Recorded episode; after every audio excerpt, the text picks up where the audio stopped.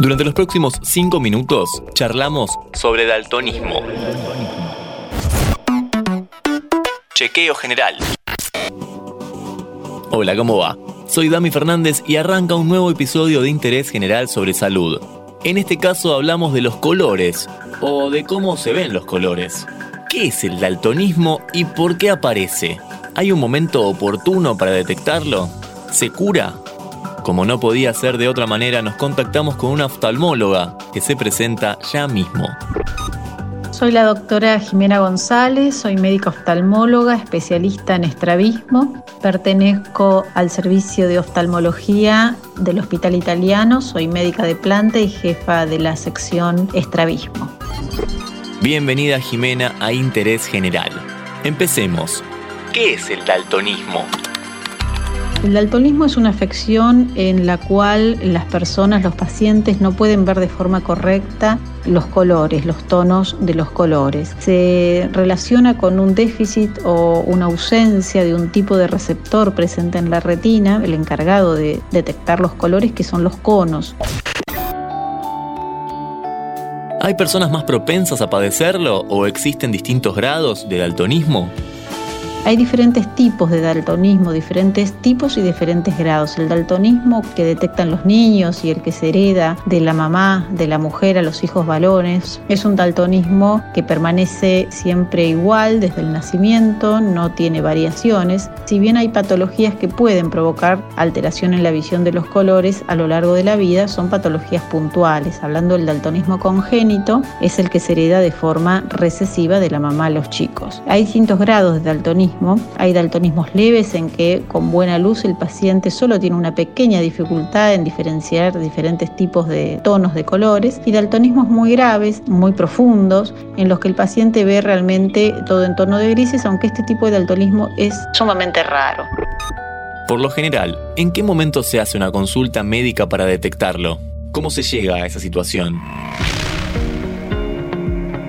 Lo que lleva a la consulta es el antecedente familiar de daltónicos en la familia, hombres, la mayoría de las veces, o chicos que confunden los colores, que la mayoría es un tema del aprendizaje, pero se detecta, eso lleva a que de todos los pacientes uno detecte cada tanto alguno que es un verdadero daltonismo. A veces hay que repetir la prueba porque puede tener mucho que ver la edad del paciente, que a lo mejor todavía está aprendiendo a diferenciar los colores, pero se hace de rutina generalmente en los pacientes porque para cuando empiecen a escolarizarse poder saber si son daltónicos o no para que algunas consignas escolares no haya confusión en pensar que el paciente no las comprende cuando en realidad es que no distingue los colores en algunas actividades que tenga que realizar.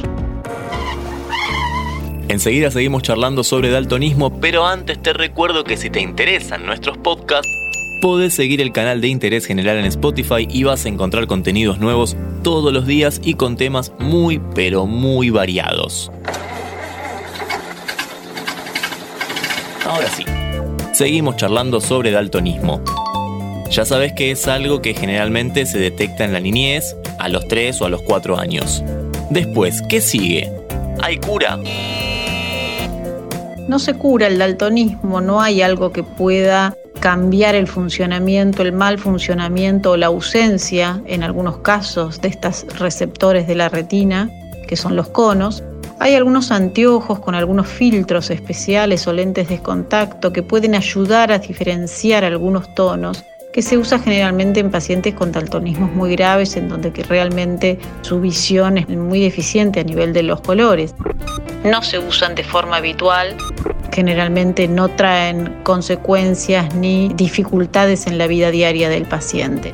No se trata y permanece siempre igual a lo largo de la vida y no existe un tratamiento para el daltonismo congénito.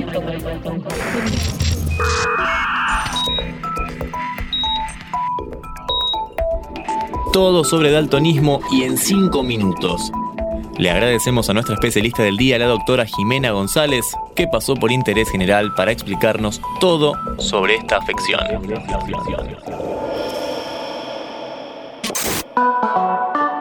Antes de deslizar para continuar con tus podcasts favoritos, seguí a Interés General en nuestro perfil de Spotify.